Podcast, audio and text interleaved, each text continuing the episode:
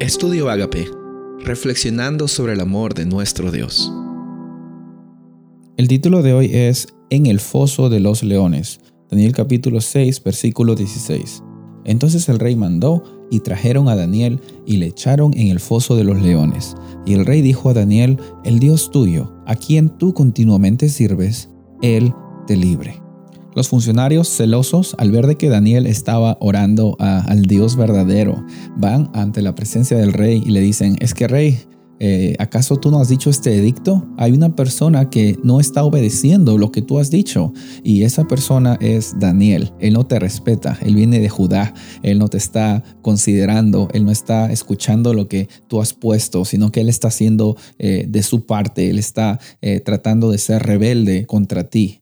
Lo que hacían ellos era tratar de poner a Daniel en contra del el rey, ponerlo a él como si él no estaría obedeciendo al rey. Y es cierto, Daniel no estaba obedeciendo al edicto porque habían cosas más importantes para Daniel que un edicto en el cual se tenga que adorar o usar al rey como un dios o un intercesor.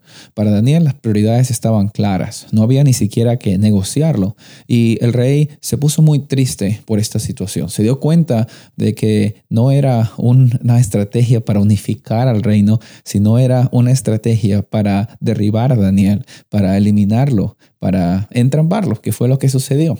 Y en tu vida y en la mía hemos pasado muchas ocasiones en las cuales hemos sido entrampados eh, por las circunstancias, por el enemigo. Eh, quizás hemos sido metafóricamente echados en el foso de los leones. Y no es fácil, no es fácil eh, salir adelante cuando tenemos bastantes enemigos, por así decirlo, o bastantes tensiones. En estos momentos quizás tú estás luchando con bastantes problemas que están agobiando tu vida. yo quiero que recuerdes que Daniel cuando él estaba orando, eh, él era un funcionario, era una persona muy importante. A veces nosotros eh, tenemos nuestras prioridades totalmente distorsionadas, ¿no? Decimos, no tengo tiempo, ando muy ocupado, tengo que estar haciendo esta cosa o esta otra cosa. Y ponemos a Dios, ¿no? En el primer lugar. Y la verdad es que Daniel, siendo un funcionario, uno de los gobernadores más importantes, él eh, tenía un compromiso personal con Dios hasta el punto de que él no podía negociar, tener un encuentro personal con él, tener ese momento de oración y conversación con Dios. Es una lección muy grande para nosotros eh, y lastimosamente, eh, como vemos, y continuando la historia, eh, Darío cae en la trampa y se pone muy triste porque él tenía una relación muy cercana con Daniel.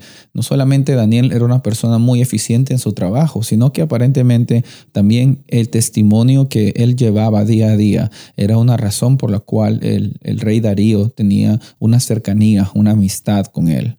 Nuestro propósito en esta vida es mostrar cuán grande es nuestro Dios, cuán grandes cosas Él está haciendo en nuestra vida. Daniel eh, tuvo la oportunidad de mostrar al rey Darío de que él era una persona confiable, era una persona sincera. Y si él era una persona confiable, sincera, no era por los logros personales, sino era porque había un Dios que estaba trabajando en su vida.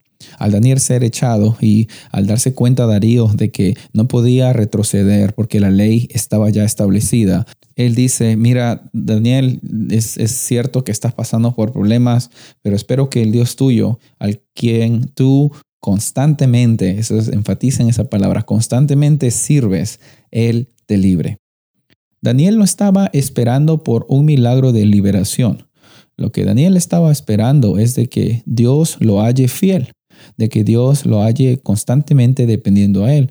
A veces nosotros pensamos que la mejor eh, situación de nuestras vidas va a ser la ausencia de problemas. Pero muchas veces en medio de los problemas es que nosotros encontramos a Dios. Dios actuó un milagro eh, muy grande en la vida de Daniel para testimonio de Darío. Y Dios también actúa hoy haciendo milagros en nuestras vidas en medio de las situaciones difíciles. Él nos puede librar del foso de los leones que estamos viviendo. Soy el pastor Rubén Casabona y deseo que tengas un día bendecido.